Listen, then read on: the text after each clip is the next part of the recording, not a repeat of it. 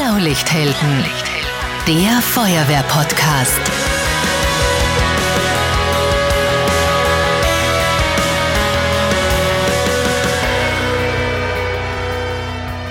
Diese Folge wird präsentiert von Eurosignal. Voller Einsatz für Ihren Einsatz.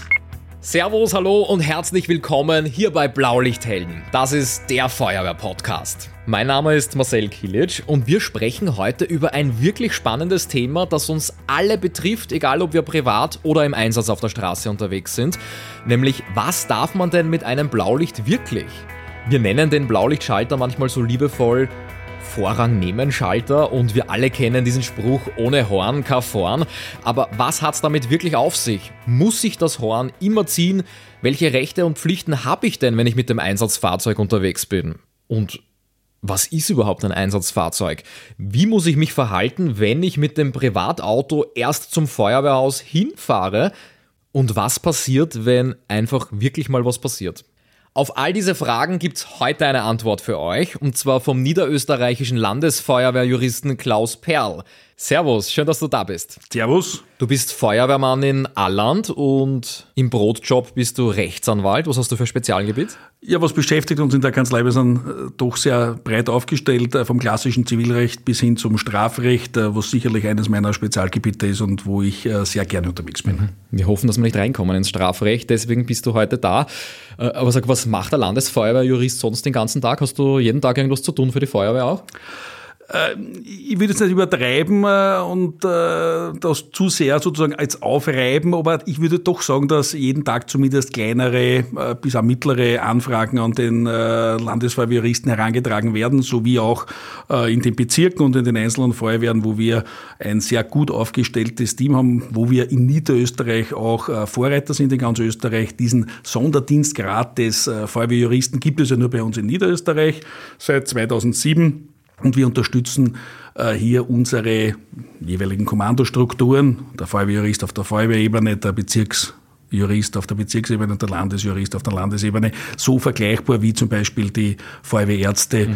äh, im medizinischen Bereich unterstützen. Mhm. Wir reden heute über das Blaulicht ganz konkret. Ich glaube, eine Frage, die sich jeder schon mal gestellt hat, auch ohne Führerschein, also jeder, der irgendwo Verkehrsteilnehmer ist, und das sind wir alle, hat ein paar Fragen und Ganz allgemein, Klaus, wer darf denn in Österreich ein Blaulicht aufs Dachel schnallen?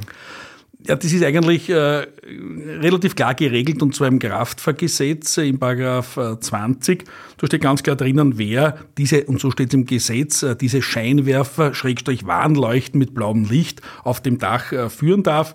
Das sind äh, die Polizeifahrzeuge, das sind die, die Rettungsfahrzeuge, auch militärische Fahrzeuge und natürlich auch die Feuerwehrfahrzeuge, also das, was uns betrifft. Mhm.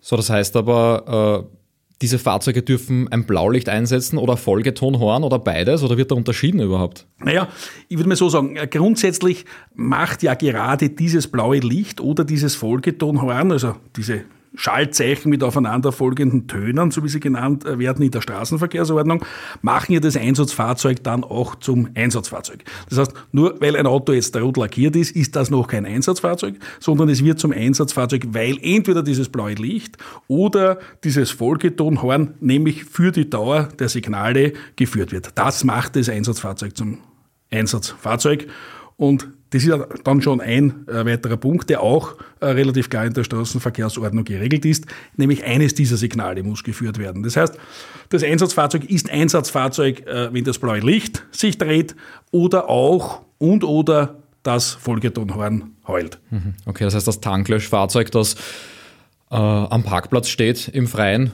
ohne Blaulicht und ohne Folgetonhorn ist einfach nur ein roter LKW. Das ist grundsätzlich nur ein roter LKW, genauso könnte man sagen. Natürlich ein Einsatzfahrzeug im allgemeinen Sprachgebrauch, so wie wenn wir jetzt darüber natürlich sprechen, aber ein Einsatzfahrzeug im Sinne der StVO ist es nur dann, nämlich mit den damit verbundenen Rechten. Äh, wir werden dann dazu sicherlich kommen, äh, Vorrangrechte bei Kreuzungen und so weiter. Das Recht, sich nicht an Verkehrsvorschriften grundsätzlich halten zu müssen, was Geschwindigkeiten betrifft. Das macht das äh, Einsatzfahrzeug, diese Rechte des Einsatzfahrzeugs nur dann, wenn es einer dieser beiden Signale oder beide Signale führt. Mhm. Und wann darf jetzt der rote LKW sein Blaulicht aufdrehen oder sein Folgetonhorn aktivieren, den Schalter ziehen? Welche Situationen erlauben das? Welche Situationen äh, das erlauben, ist eigentlich in der Straßenverkehrsordnung auch relativ äh, genau geregelt. Es ist zwar nur demonstrativ geregelt, also nicht abschließend, taxativ, wo man sagt, das sind genau diese Fälle. Es ist demonstrativ geregelt, aber so, dass sich jeder etwas äh, vorstellen kann. Und zwar sagt äh, der Paragraph 26 Absatz 1 StVO, nur bei Gefahr im Verzuge, werden wir dann kurz darüber sprechen, was Gefahr im Verzuge ist, und dann spricht er von zum Beispiel bei Fahrten zum oder auch vom Ort der dringenden Hilfeleistung beziehungsweise zu sonstigen dringenden Einsätzen. Äh, Gefahr im Verzuge, das ist äh, immer ein Begriff, der uns sehr beschäftigt äh, im ganzen Feuerwehrwesen, äh, ist nicht immer äh, das Gleiche von Gesetz zu Gesetz, kann von unterschiedlichen Gefahrenverzugbegriffen die Rede sein. In der Straßenverkehrsordnung kann man äh, davon ausgehen, dass äh, Gefahr im Verzuge dann passiert, wenn Gefahr für das Leib oder Leben oder für die Gesundheit von Menschen besteht, dann haben wir das Recht und auch die Pflicht, das Blaulicht und oder das Signalhorn zu führen. Als Feuerwehrmann denke ich mir, wenn der Pager losgeht und die Feuerwehr alarmiert wird, dann muss ja irgendeine Art von Notsituation äh, vorherrschen. Wir fahren ja nicht mit Blaulicht zur Brandsicherheitswache hin. Kann ich da nicht davon ausgehen, dass bei jeder Alarmierung irgendwo Gefahr im Verzug ist. Ich kann ja die Situation erst wirklich beurteilen, wenn ich am Einsatzort eintreffe. Ja, also von dem kann man auf alle Fälle ausgehen. Äh, wie gesagt, wir sind ja von der, äh, vom niederösterreichischen Feuerwehrgesetz her und die anderen Landesfeuerwehrgesetze werden vergleichbar sein, äh, natürlich dazu berufen, nur dann in den Einsatz zu gehen, wenn grundsätzlich einmal Gefahr im Verzug, jetzt sehr untechnisch gesagt, nämlich wenn ein Ereignis ist, was man eben so technisch, das klingt so technisch, der Begriff der Gefahrenpolizei oder der Feuerpolizei besteht, äh, dann äh, sind wir zum Einsatz sozusagen heranzuziehen. Dann ist das auch unsere ureigenste Zuständigkeit Zuständigkeit, die die Feuerwehren und nur die Feuerwehren betrifft. Und dann kann man immer davon ausgehen, dass Gefahr in Verzug ist. Das heißt, eine Einsatzfahrt ist natürlich mit Blaulicht verbunden. Und da braucht man jetzt nicht überlegen, ob jetzt eine Einsatzfahrt das Blaulicht rechtfertigt. Kommt auch muss man auch sagen, äh, sicherlich jetzt in der, äh, in der Praxis auch nicht vor. Wenn ich in den Einsatz fahre, gibt es zumindest einmal ein Blaulicht und äh, wenn besondere Gefahrenmomente nahen, wie zum Beispiel Kreuzungen, dann ist auch unbedingt empfehlenswert, das Folgetonhorn auch zuzuschalten, weil das natürlich ein höheres Maß an Sicherheit bietet. Und um da jetzt nochmal ganz konkret einzuhaken, es ist ein Entweder-Oder theoretisch. Das heißt, ich muss das Horn nicht auf Dauerschleife ziehen, wenn ich in der Nacht fahre und es ist eh nichts unterwegs, kann ich auch sagen, das Blaulicht reicht, das sieht man weit genug, ich verzichte für den Moment auf das Folgetonhorn. Es ist ganz klar ein Entweder-Oder. Ergibt sich, wie gesagt, möchte nicht wiederholen, das äh, sind Juristen immer ähm, praktisch geneigt äh, aus In dem, dem Gesetz. Fall wird ja nicht minutengenau abgerechnet, oder? das stimmt, ja. Aber äh, wie gesagt, äh, man ist natürlich immer wieder geneigt, aus dem Gesetz zu zitieren. Man kann aber auch froh sein, wenn man aus dem Gesetz zitieren kann, weil leider Gottes sind wir immer wieder mit unbestimmten Gesetzesbegriffen konfrontiert, wo wir dann sehr viel interpretieren müssen. Aber hier ist das Gesetz eigentlich ganz klar und es spricht ganz klar davon, dass entweder das eine oder das andere zu verwenden ist und äh, die Entscheidung, brauche ich das Signalhorn auch es ist ja in der Regel immer das Signalhorn das zusätzliche. Mir ist jetzt kein, kein Beispiel aus der Praxis bekannt, ich habe es auch noch nie gesehen, dass ein Feuerwehrauto mit dem Folgetonhorn aber nicht mit dem Blaulicht fährt. Wenn, dann ist genau umgekehrt. Also Blaulicht genau. und das Folgetonhorn dazu oder auch nicht. Und das obliegt natürlich der Entscheidung des Einsatzfahrers oder des Fahrzeugkommandanten zu sagen, äh, in der jetzigen Situation, zum Beispiel Kreuzung, überholen. Das Fahren in der Rettungsgasse ist sicherlich ein derartiger Moment, wo das Folgetonhorn sicherlich sicherlich empfehlenswert ist, wahrscheinlich auch für die gesamte Fahrt durch die Rettungsgasse des Folgetonhorn laufen zu lassen, weil natürlich man in der Rettungsgasse von hinten kommt und wenn äh, irgendjemand die Türe aufmacht, kann ja auch passieren. Es gibt ja mhm. äh, das Phänomen der Schaulusting ist ja nicht abgekommen, dass jemand äh, aussteigen möchte und schauen will, wann löst sich da der Verkehr wieder auf oder was ist da passiert, dann ist natürlich das äh, Signalhorn eine ganz wichtige, äh, eine ganz wichtige Sache, um hier möglichst äh, hohe Sicherheit zu bieten. Mhm. Wie schaut es aus bei einer Feuerwehrübung? Da ist nicht Gefahr im Verzug, daher darf ich das Blaulicht- und Folgetonhorn auch nicht verwenden. Antwort im Endeffekt schon gegeben. Ja. ja es ist keine äh, Gefahr äh, im Verzug äh, bei, einem, äh, bei einer Feuerwehrübung. Ähm, wenn hier Sicherheit geschaffen werden soll, dann muss man sich da anders abhelfen, absichern durch äh, Gelblicht, äh, Aufstellhütte, was auch immer. Vor allem, wenn Teile der Straße abgesperrt werden müssen. Aber das Blaulicht hat grundsätzlich in der, in der Übung keinen Platz. Mhm. Und wie schaut es aus mit Leistungsschau, Vorführung, vielleicht ein Image-Video oder irgendwas für Social Media, wo ich sage, das mache ich aus Repräsentationszwecken oder Tag der offenen Türe und da kommt eine Schulklasse vorbei und die sagt, bitte können wir kurz Horn ziehen? Ja, also dann wird man dann es gilt ja, das muss man ja auch noch einmal davor kurz betonen, es ist natürlich äh, ein Prinzip, man darf das Ganze natürlich jetzt auch nicht äh, zu heiß essen, ja, äh, wie es dann äh, gekocht wird. Wo kein Kläger, da kein Richter, das ist ganz klar. Ja. Und es ist ja auch das, äh, das Blaulicht führen bei, das Gesetz spricht da von protokollarischen Verpflichtungen, bei zum Beispiel äh, bei Begräbniszügen explizit auch zulässig. Und wenn das Blaulicht äh, das eine oder andere Mal äh, eingeschaltet wird, weil man da mit einer Schulklasse oder einer Kindergartengruppe fährt, dann wird da nichts passieren. Für diese Folge sind extrem viele Fragen gekommen über Social Media. Wenn da jemand was einschicken will, das geht über die Podcast-Beschreibung und die Show Notes, da stehen alle Links drin. Und da fragt jemand ganz konkret die Feuerwehrjugend aus Dornbirn, was darf man denn mit einem eingeschalteten Blaulicht machen? Gilt mit Blaulicht die StVO, die Straßenverkehrsordnung? Die Straßenverkehrsordnung gilt natürlich schon mit dem Blaulicht. Nur äh, das Blaulicht gibt äh, dem Fahrzeug, dem dann eben Einsatzfahrzeug, weil äh, das Blaulicht äh, und oder Horn eingeschaltet ist, äh, gewisse Sonderrechte, nämlich einerseits sich nicht jetzt an alle äh, Verkehrsregeln halten zu müssen, rote Ampeln klassisch, Geschwindigkeitsbegrenzungen sondern eben diese, äh, diese Verkehrsregeln eben auch äh, in diesem Fall, weil Gefahr im Verzug zu übertreten.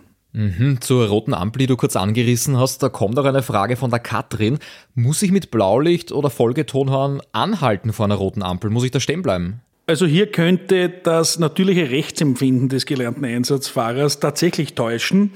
Und zwar, weil es anders als vielleicht vermutet in der Straßenverkehrsordnung ganz klar geregelt ist, ebenfalls wieder in Paragraph 26, dieses Mal in Absatz 3, und zwar, dass der Lenker des Einsatzfahrzeuges bei rotem Licht zwar in die Kreuzung einfahren darf, aber vorher anhalten muss und sich überzeugen muss, dass er durch das Einfahren in die doch rote Kreuzung nicht menschengefährdet oder Sachen beschädigen kann. Mir ist natürlich äh, durchaus bewusst, dass äh, in der Praxis gerade diese ähm, gesetzliche Regelung oft nicht äh, so äh, eingehalten wird, wie man äh, das grundsätzlich von Seiten des Gesetzgebers festgelegt hat.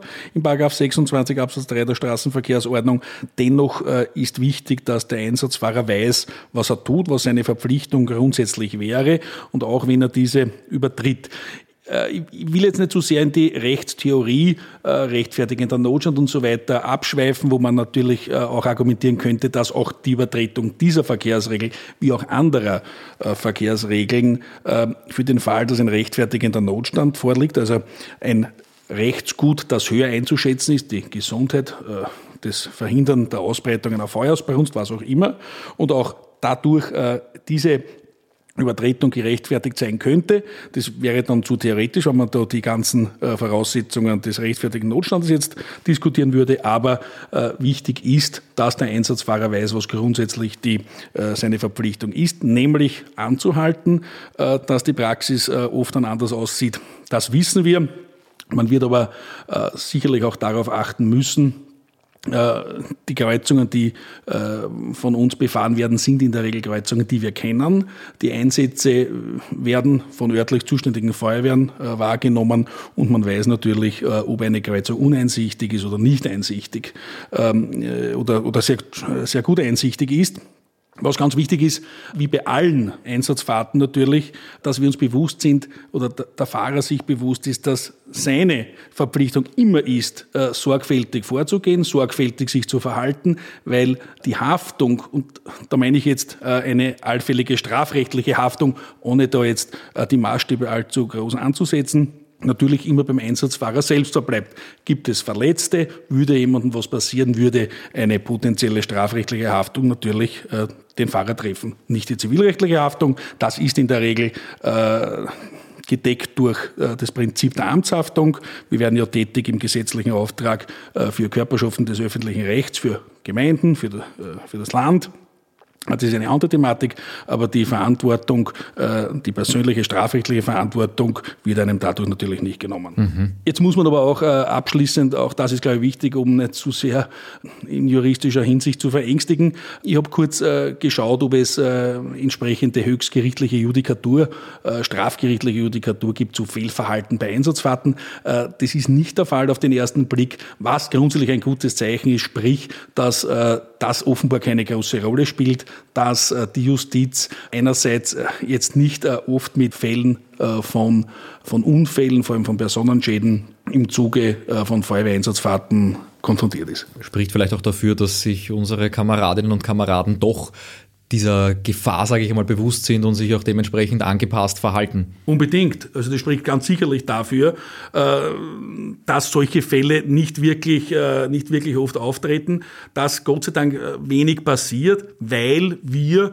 grundsätzlich wissen, was wir tun, weil unsere Kraftfahrer, auch wenn sie nicht Berufskraftfahrer sind, trotzdem gut ausgebildet sind, Feuerwehrführerschein, was auch immer, durch Praxisfahrten, durch Übungen. Und dieses Niveau ist auf alle Fälle ganz wichtig, dass wir das halten, erhalten und auch durch stetiges Büben der Geräte auch wirklich sicherstellen. Wann darf man denn vom Einsatz zurück zum Feuerwehrhaus mit Blaulicht oder Folgetonhorn fahren? Grundsätzlich äh, sagt die STVO, dass das äh, Blaulicht äh, geführt werden äh, darf bei der Anfahrt, aber auch bei der Fahrt vom Ort des, äh, der dringenden Hilfeleistung oder des Einsatzes. Das heißt, auch äh, vom Ort zurück ins, beim Einrücken ins Gerätehaus ist das Blaulicht, wenn man es für notwendig hält, kann es geführt werden. Mhm. Total spannender Aspekt, habe ich nicht gewusst. Ja. Muss man das Blaulicht oder Folgetonhorn eben am Einsatzort weiterlaufen lassen? Zumal das Folgetonhorn, wie gesagt, das ist ja immer dieses und oder. Äh, das Folgetonhorn wird man wahrscheinlich am Einsatzort in der Praxis nicht laufen lassen, weil das natürlich eine Belastung für alle Beteiligten am Einsatz äh, darstellen würde. Ähm, macht keinen Sinn, das Blaulicht laufen zu lassen. Hingegen macht in aller Regel schon Sinn. Äh, egal, ob das jetzt Brandeinsätze sind oder gefährliche technische Einsätze. Es dient natürlich auch immer zur Absicherung des Einsatzortes, der Unfallstelle, des Brandbereichs, äh, was auch immer. Also das Blaulicht laufen zu lassen, ist auf alle Fälle für die ganze Dauer des Einsatzes äh, empfehlenswert. Mhm. Wir sind natürlich immer vorsichtig unterwegs, sollte man vor allem auch, wenn man mit einem Privatfahrzeug unterwegs ist am Weg zum Einsatzort, zum Feuerwehrhaus hin. Da fragt der Florian von der Freiwilligen Feuerwehr Seefeld in Tirol konkret, wie schaut es aus mit einem abnehmbaren Blaulicht fürs Auto? Darf ich mal im Internet ein Blaulicht bestellen, im Zigarettenanzünder anstecken und mal das aufs Dach schnallen und mich so ein bisschen upgraden? Ähm, also das im Internet bestellen, äh, anstecken und auf das Dach geben, das ist grundsätzlich schon zulässig, aber nur in der eigenen Garage. Mit geschlossenem Tor. Mit geschlossenem Tor, also Spaß ohne. Im Straßenverkehr natürlich nicht. Äh, unsere Fahrzeuge, also Feuerwehrfahrzeuge, sind in der Regel einzelgenehmigt. Äh, wenn nicht, haben sie eine Genehmigung für das Blaulicht, eine behördliche und ein privater darf das natürlich nicht. Und die Behörden würden hier äh, bestimmt keinen Spaß verstehen. Also davon kann man nur wirklich ganz dringlich abraten. Wenn jemand sagt, ich schalte es eh nicht ein, aber es schaut einfach schön aus und ich schnall mal das aufs Dach drauf und nehme es nicht in Betrieb. Genauso unzulässig. Mhm. Bitte ganz deutliches Abraten davon. Mhm. Wie schaut es aus mit Dachaufsätzen? Ich glaube, aus Deutschland kennt man das ganz oft von YouTube-Videos. Feuerwehr im Einsatz, also diese gelben Taxischilder. Nur steht eben drauf Feuerwehr im Einsatz oder orange Rundumleuchten. Auch hiervon ist abzuraten, äh, wäre alles genehmigungspflichtig äh, und äh, diese Genehmigungen wären mir nicht bekannt, dass man diese bekommen würde. Mhm, mhm, okay. Welche Rechte habe ich denn im Privat-Pkw am Weg zum Feuerwehrhaus beim Einsatz oder bei der Übung? Habe ich da mehr Rechte, als äh, wenn es eine vollkommen private Fahrt ist? Also vorauszuschießen, dass grundsätzlich das Sinnvollste ist, bei der Fahrt ins Feuerwehrhaus wirklich alle Verkehrsregeln einzuhalten. Ja, äh, es gibt zwar Einzelfälle, wo man sagen kann, dass eine Geschwindigkeitsüberschreitung aufgrund eines besonders schweren Einsatzes, den man schon erkennen konnte aufgrund des Alarmierungsbildes, äh, durch den sogenannten rechtfertigenden Notstand gerechtfertigt ist, sprich, dass das Rechtsgut, das zu schützen ist, ein höherwertigeres ist als die äh, Verkehrsnorm, die mir, die mir sagt, dass zum Beispiel jetzt im Ortsgebiet äh, lediglich 50 km/h gefahren werden darf. Das kann man dann schon argumentieren, nur muss einem natürlich ganz klar sein, das muss einem die Behörde natürlich auch glauben in letzter Instanz äh, die Verwaltungsgerichtsbarkeit. Und äh, auch hier ist natürlich äh, immer dann auch daran zu denken, es gibt ja nicht nur die Gefahr von Verwaltungsübertretungen, es gibt auch die Gefahr, dass wirklich was Schlimmes passiert, dass jemand verletzt wird. Sachschäden gar nicht so schlimm, aber dennoch, ja. Und hier ist es natürlich dann immer sehr schwierig, im Einzelfall wirklich diese, diesen rechtfertigenden Notstand auch nachvollziehbar darlegen zu können. Also im Grunde bitte an die Verkehrsvorschriften zu halten am Weg ins Feuerwehrhaus. Das hört sich schon nach einem sehr theoretischen Paragraphen an. In dem Fall wäre wahrscheinlich am gescheitesten, man ruft den Landesfeuerwehrjuristen vorher an, ja. Aber nachdem du nicht bei jedem gleichzeitig da muss kannst, ein, bin ich schneller, wenn ich mich kur, einfach an den 30er oder Einen kurzen Einspruch muss ich da fast tätigen. Gescheiter ist, wenn man sich an die Vorschriften hält, wenn man diese Geschwindigkeiten einhält. Äh, ich glaube, das ist mit Abstand das Empfehlenswertere. Mhm, mhm. Hört sich ganz danach an. Wir sagen ja immer, am direkten Weg von und zur Feuerwehr sind wir versichert. Was, was heißt das genau? Damit ist der Versicherungsschutz nach dem ASVG, nach dem Allgemeinen Sozialversicherungsgesetz äh, gemeint. Das heißt, dass wir im Einsatz, aber auch am Weg zum Einsatz, am direkten Weg zum Einsatz und auch vom Einsatz äh, in den Genuss der Leistungen äh, des ASVG kommen und unser Unfall einem Arbeitsunfall gleichgestellt ist. Mhm. Das heißt, es zahlt sich auch da nicht wirklich aus, dass man sagt, ich bin ja versichert und Nein, um Gottes Willen, es ist ja nur dann der eigene Körper sozusagen. Äh, und die eigene Gesundheit versichert. Äh, wenn allerdings am Auto was passiert, man hat keine Vollkaskoversicherung zum Beispiel für das Auto, also das darf man da runter auf keinen Fall verstehen. Mhm. Was passiert denn aber jetzt, wenn doch einfach was passiert, wenn ich mit Blaulicht und Folgetonhorn unterwegs bin und dann passiert ein Unfall und ich habe einfach schlecht geschaut? Wie geht es dann weiter? Im Grunde ist äh, auch hier wie immer eigentlich im Leben zu unterscheiden zwischen der zivilrechtlichen Verantwortlichkeit und der strafrechtlichen.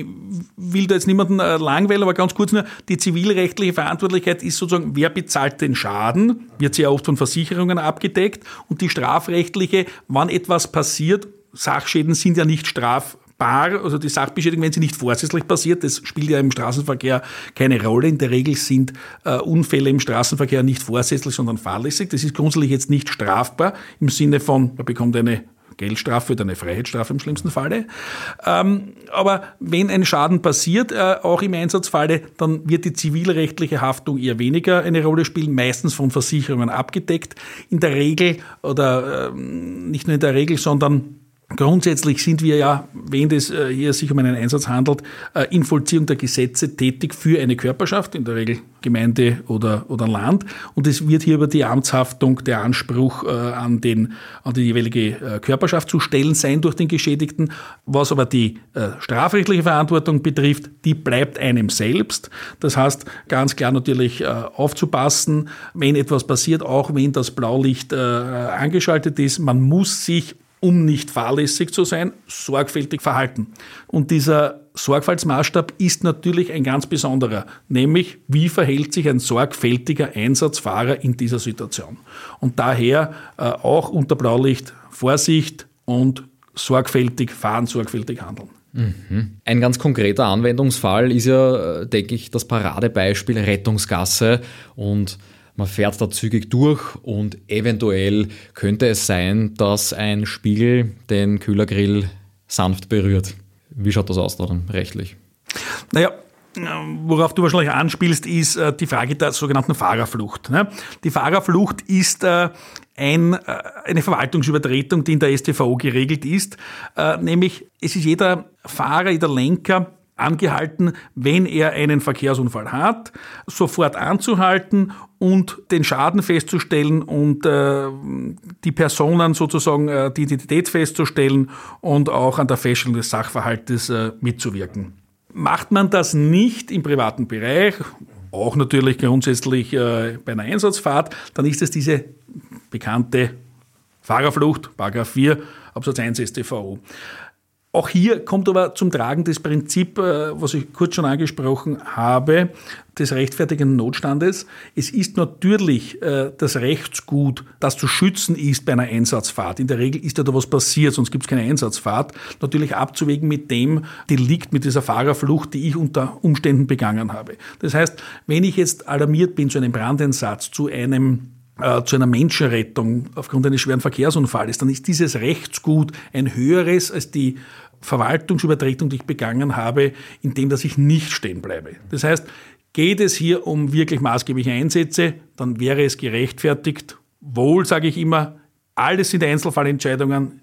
Ein Gericht, eine Verwaltungsbehörde sagt einem immer nur im Nachhinein, ob das Handeln, das man gesetzt hat, richtig war oder falsch, nie im Vorhinein, ob man irgendetwas tun darf. Also äh, im Grunde würde man aber in diesem Fall davon ausgehen dürfen, dass das gerechtfertigt wäre, wenn man weiterfährt.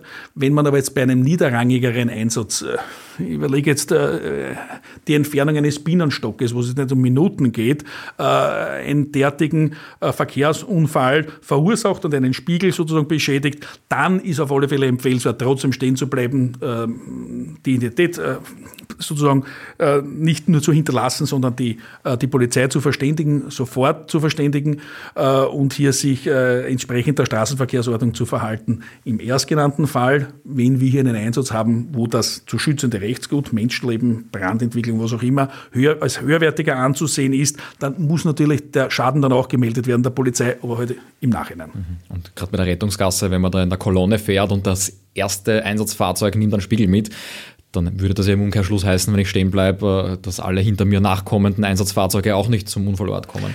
Genau so ist es. Und äh, man muss ja sagen, die Rechtsnormen, die geschaffen werden, werden ja von Menschen für Menschen geschaffen und soll ja grundsätzlich auch immer einen Sinn haben. Äh, Professor bei uns äh, in der juristischen Ausbildung hat immer gesagt, und wenn Sie einen Sachverhalt prüfen und äh, glauben, Sie haben eine Lösung dafür, fragen Sie sich am Ende, ob Ihre Großmutter auch gesagt hätte, das ist richtig oder falsch. Das ist immer ein guter Indikator, ob man richtig liegt mit einer Auffassung oder falsch, weil es ist ja nicht die Intention des Gesetzgebers, da Gesetze zu schaffen, die irgendwie ein Regulativ äh, sozusagen jetzt da herbeiführen, das niemanden, äh, das niemand nachvollziehen kann. Nein, ganz im Gegenteil, es soll ja alles einen Sinn haben und äh, so wie du gesagt hast, äh, natürlich äh, würde das unsere Einsatztätigkeit ad absurdum führen, wenn man zu einem wichtigen Einsatz nicht äh, anrücken könnte, weil ein Außenspiegel beschädigt mhm. ist. Verstehe.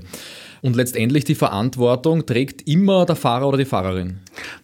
Das ist ein ganz wichtiges Prinzip. Also diese Sorgfältigkeit, die der Fahrer an den Tag legen muss, die muss er immer selbst an den Tag legen. Und ich appelliere da immer äh, an alle Kameraden, bitte auch zu beachten, zu welcher zu welcher Art eines Einsatzes fährt man.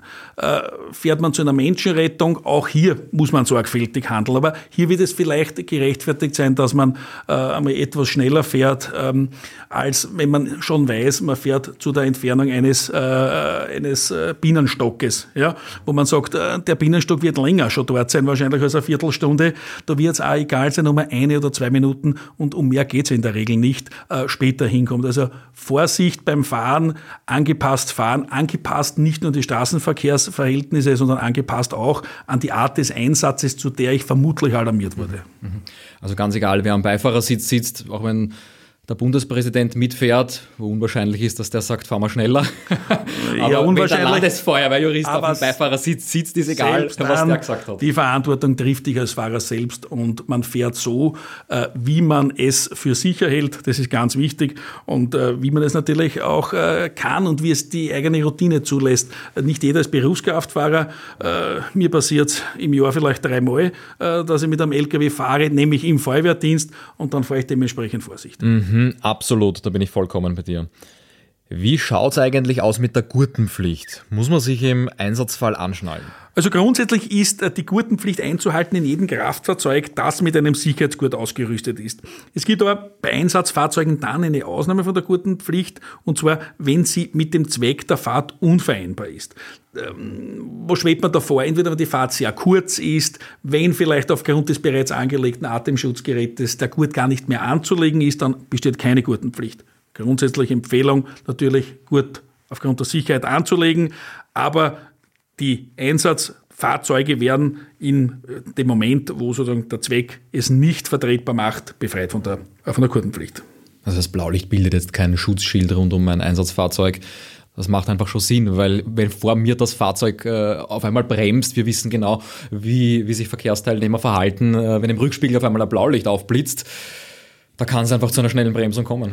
100% äh, ja, natürlich. Und ich glaube, dass jeder Feuerwehrmann, der äh, vielleicht schon Unfälle gesehen hat auf der Autobahn äh, und wie sie wirken, wenn die Gurtenpflicht oder wenn der Gurt nicht angelegt war, braucht man ihn nicht viel davon überzeugen, wie sinnvoll der Gurt ist. Also wenn das irgendwie möglich ist, im Eigeninteresse Gurt natürlich anlegen. ein spannender Fall, der auch über Social Media gekommen ist, nämlich dieser unwahrscheinliche Fall, der aber trotzdem eintreffen kann, wenn ich mit meinem Einsatzfahrzeug zur Kreuzung komme und von jeder Richtung kommt ein anderes Einsatzfahrzeug und Feuerwehr, Rettung und Polizei treffen sich. Wer hat da Vorrang?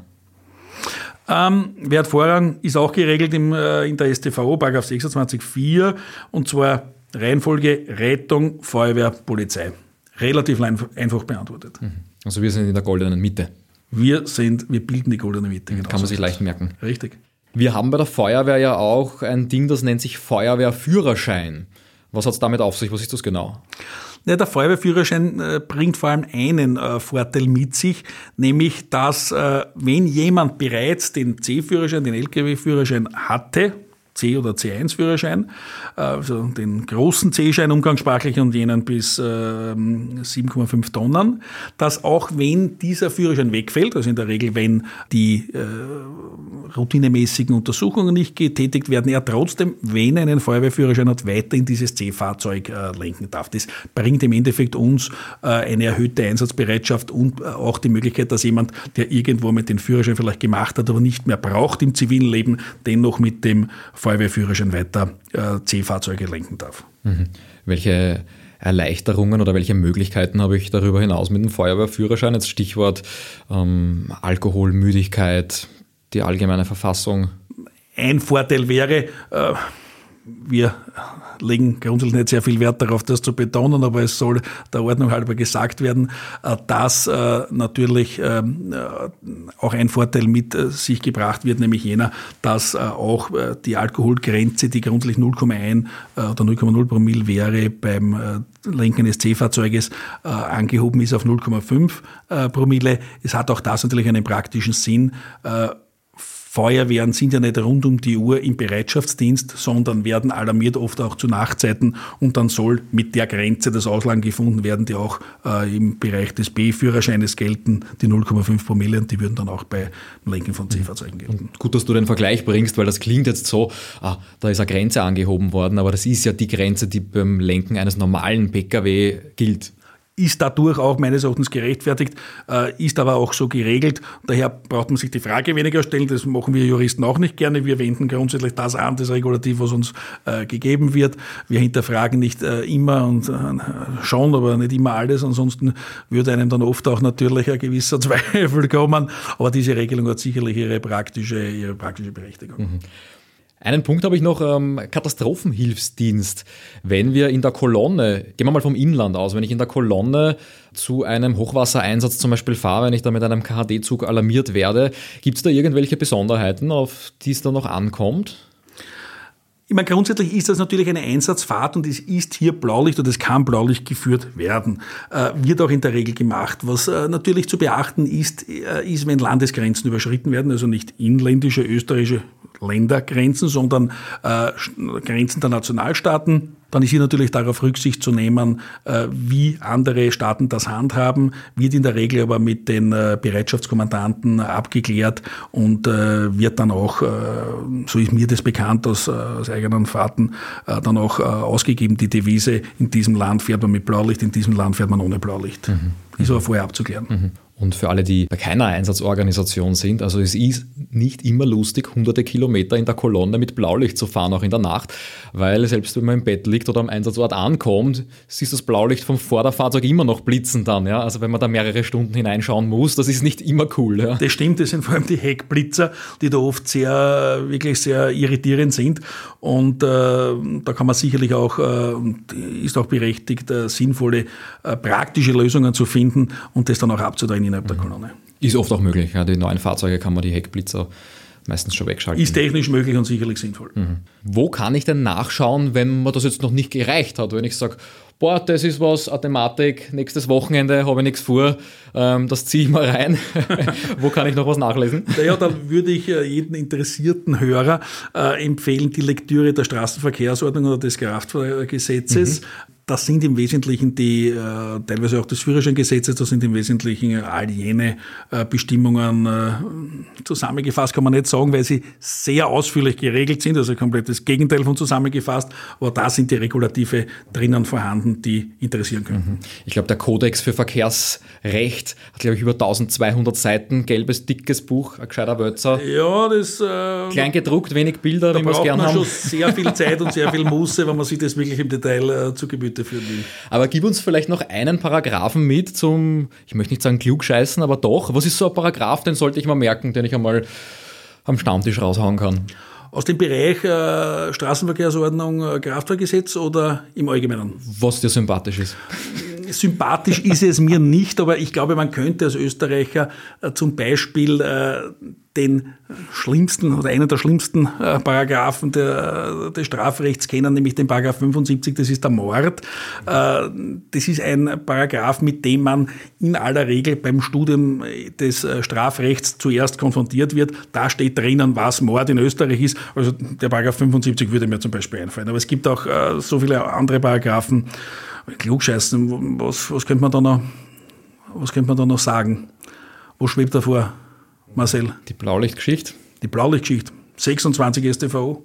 Wenn das genügt. Mhm. Merken wir uns. Also den Paragraph 75, den brauchen wir hoffentlich alle nie.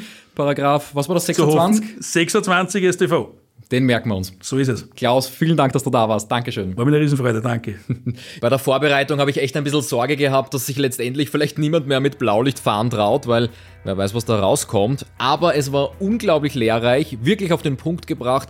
Und ich glaube, wir kennen uns jetzt alle aus. Liegt vielleicht auch daran, dass man den richtigen Juristen dazu braucht. Ich hoffe, auch für euch war es genauso spannend und ihr konntet viel mitnehmen. Wenn das so ist, dann freue ich mich, wenn ihr diese Folge mit euren Kameradinnen und Kameraden teilt. Ganz einfach den Link in eine WhatsApp-Gruppe kopieren oder auf Social Media teilen. Ich freue mich, wenn ihr auch das nächste Mal wieder dabei seid, hier beim Feuerwehr-Podcast Blaulichthelden. In zwei Wochen ist es schon soweit und bis dahin wünsche ich euch eine gute Fahrt. Ganz egal ob mit Blaulicht, mit Folgetonhorn, mit Blaulicht und Folgetonhorn oder vollkommen in Zivil, kommt's immer und überall gut an.